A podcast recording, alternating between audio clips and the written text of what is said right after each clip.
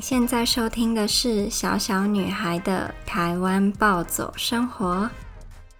今天是七月八号，现在是晚上十点四十六分。想要跟大家分享最近我的心情还有身体的一些状况。先从好的开始讲，我自己非常惊讶，我居然可以真的维持运动习惯到现在。因为以往我可能持续运动最久也不超过一个月吧，可是现在至少已经要迈入第三个月了，真的是非常让我很震惊。我我是被人家附身了吗？还是怎样？我怎么居然可以这样坚持下来？我觉得每次运动完，我都会有一种更爱自己，然后对于一些烦恼，也可以用比较清晰的角度去看待。假设我只是假设，我现在在烦恼说谁不回我讯息，可是当我运动完，我就会觉得。哦，你不回我就算了，我人生还有那么多事情要做，你不想回我也不关我的事，对，就是不会像运动之前会去烦恼这种芝麻小事，所以我现在很希望我可以继续保持下去。然后因为我眼睛的关系，我没有办法做剧烈的运动或是重训，因为我知道在有一派。人的心中，他们认为重训才是运动，其他都不是运动。可是我的眼睛不能让我重训，如果重训，可能我可能就是呃眼角膜剥离还是怎么样，就是会有失明的这个危险存在。所以我是被眼科医生很严肃的警告，我不能够重训，不能够提重物，不可以让我的眼压升高，反正就是有很多限制，我也觉得很烦，因为我之前。在眼科医生这么严肃的警告我之前，我都会做一些还蛮剧烈的运动。可是被医生警告完之后，我这几天就变得比较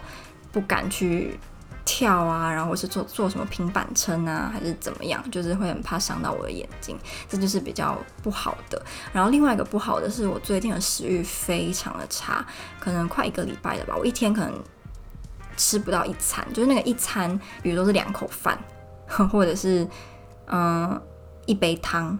一杯汤，一碗汤，这种就是我一天吃的东西。可是我晚上还是会运动，然后我不知道为什么我最近食欲这么差，这好像是我人生就除了失恋啊，失恋不算以外，正常情况下第一次出现我食欲那么不振，就连我妈都有点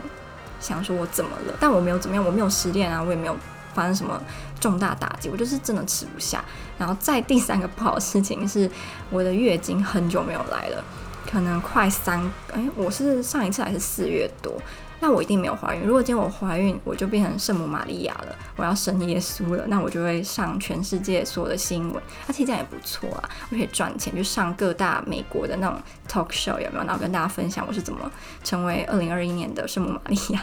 乱讲，对，所以我不知道我为什么月经没有来。我有去看妇产科，有吃了催经药，上呃上礼拜假日就吃了三天的粉，可是到现在。月经还是没有来，然后我昨天去看了中医，也在现在也还是在吃中医开的催经的药，这样，所以我不知道我的月经是发生什么一回事。我妈她很担心，所以她就一直帮我去查资料，她就说他觉得我是因为吃口服 A 酸治就是油性皮肤的这个。药物的关系，可是我那时候去看皮肤科啊，那医生是跟我说，会因为吃 A 酸而导致月经不来的女生真的很少，就这个副作用是很少的，所以他认为我还是要继续每天吃。可是我妈就觉得我应该要停药，但口服 A 酸真的很贵，就对我来讲，所以我到现在还是每天都爱吃。我这个想法可能不是很可取啊，但我就觉得如果今天我的皮肤可以很。漂亮，但是我皮肤永远不可能漂亮，除非我去做医美。那我一辈子月经都没来都没关系，但这个前提是我的皮肤真的要变得很漂亮。那我愿意牺牲我一辈子的月经，可是这是不可能的，因为我没有去做医美。好，然后下一个是我想要跟大家分享我最近即将要去做的事情，可能对很多年纪比我大还是比我更会保养自己的女生而言，这没什么。可是因为我没有这么。会这么注重保养吧，大部分时候啊，所以对我来说这是一个突破。首先，嗯、我这个礼拜六要去做深层的足部保养，这个我以前有做过，就是我二十岁还在台湾读大学大二的时候，我曾经有连续几个月都会去我们学校附近的足部保养，也不是足部，就是美甲店，可是它有兼手部跟足部保养，而且它的那个店里面的设施超美的，我很喜欢，我也蛮想，因为它的价格非常的平易近人，可能因为就是在大学附近。然后我以前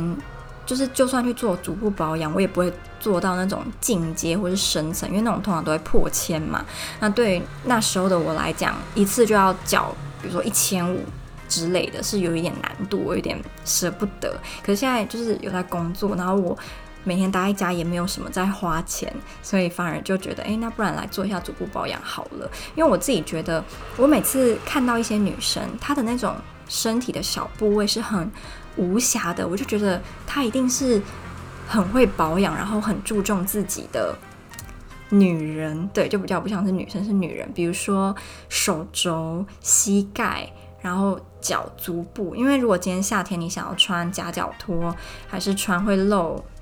啊，脚趾甲的，我就会想要我的脚看起来是很漂亮的，是干净的。对，这我对我自己的要求啦。那通常自己在家里做保养比较难达到你去外面给人家做的那个样子。最近我发现啊，好像韩国的流行趋势嘛是夹脚拖，诶，然后通常是白色的，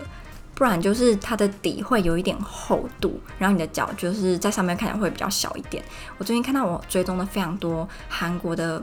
嗯，服饰品牌或是模特儿，他们都可能会穿牛仔宽裤，还是什么宽裤，然后就搭夹脚拖，这样超好看的。可是你平常出门在台湾，很有可能被晒死，就是你的脚就会晒出那个纹路，好像在西方这样可以算蛮性感的。可是，在东方，我们就比较希望我们的身体是比较匀称的嘛，就是肤色啦，所以就有点麻烦。那我后来就是被烧得很凶，我也差点就是买某一家服饰店他们卖的一款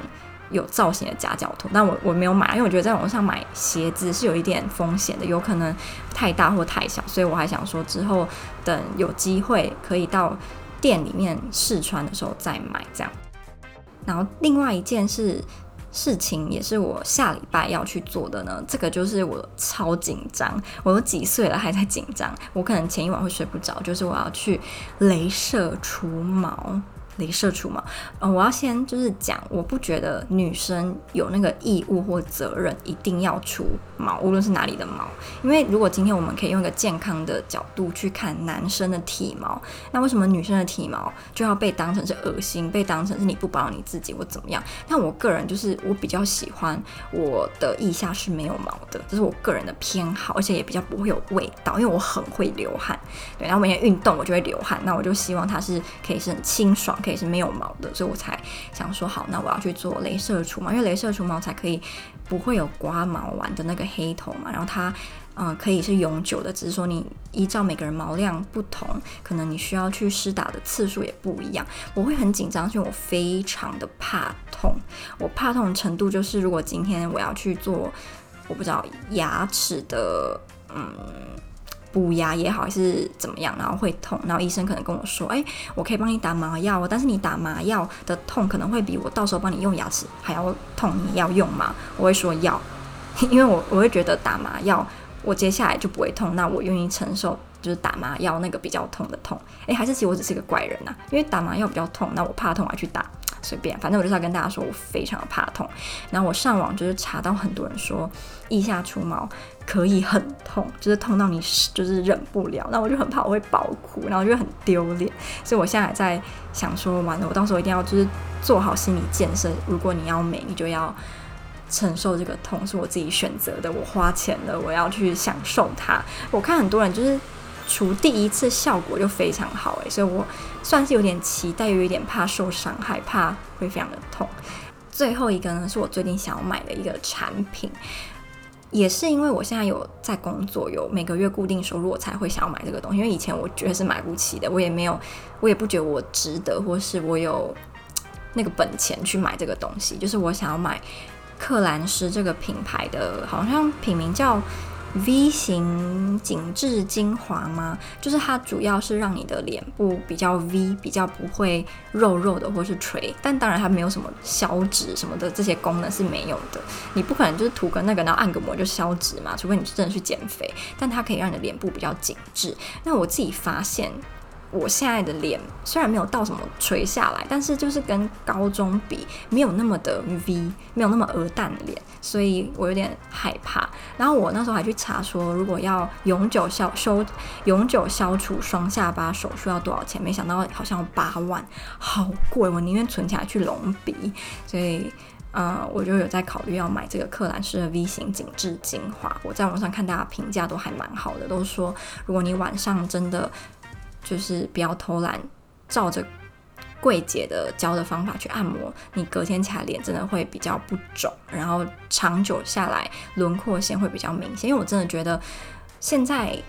跟以前有一个地方不一样，就是自拍上面是以前可能大家会用修图软体，会用很明显就是有滤镜的，可是这几年慢慢变成大家喜欢用原相机拍，那原相机拍。有一种风格是你可能可以遮脸，但是你会露出一点脸部的线条。那我觉得这个时候，如果脸部的线条比较紧致，或是比较 V，没有双下巴，看起来就是个美女。即使你的脸根本没有露出来，所以我就现在蛮有点想要追求轮廓线很明显，然后是 V 脸的这个样子。我觉得我的底子应该是好的，因为我本身是就是鹅蛋脸，我只是颧骨稍微比较高，但是也没有到很明显，就是有苹果肌。所以如果我真的可以让我的脸不要那么不知道哎、经过岁月的摧残的话，应该是可以达到我理想的那个样子。所以我现在还在考虑要不要买这个克兰诗的这个精华。如果真的要，我应该也是会去柜上去试吧，因为那个柜姐会教说你要怎么按摩。对，所以我现在还在考。如果之后有买，我再跟大家分享。如果有人好奇的话，因为一瓶不不便宜，好像要两。两千八的样子，我觉得如果以前啊，我没有在工作，我听到这个数字，我会觉得天哪，也太贵了吧！我可能八百我就有点买不下去，还两千八。但是现在我在工作，然后又没什么花钱，就会觉得如果它真的有效，我愿意就是砸那个钱。对，那顺便跟大家分享，那个腋下除毛多少钱啊？那个一次八百，我找的，而且我都会爬文，爬得蛮认真，因为我觉得要花钱的，我就不想要就是随随便便去找一家让我会很后悔花我钱的诊所，所以我就走去爬，然后这家似乎不错，这样好。那今天的分享就到这里。如果你对于我说的有什么想法，还是你自己有经历过类似的事情，怎么样都可以来我的 Instagram Little Girls Life in Poland 跟我分享哦，或是直接在你收听的平台，如果还可以那个留言的话，好，就这样啦，我们下支 Podcast 再见，拜拜，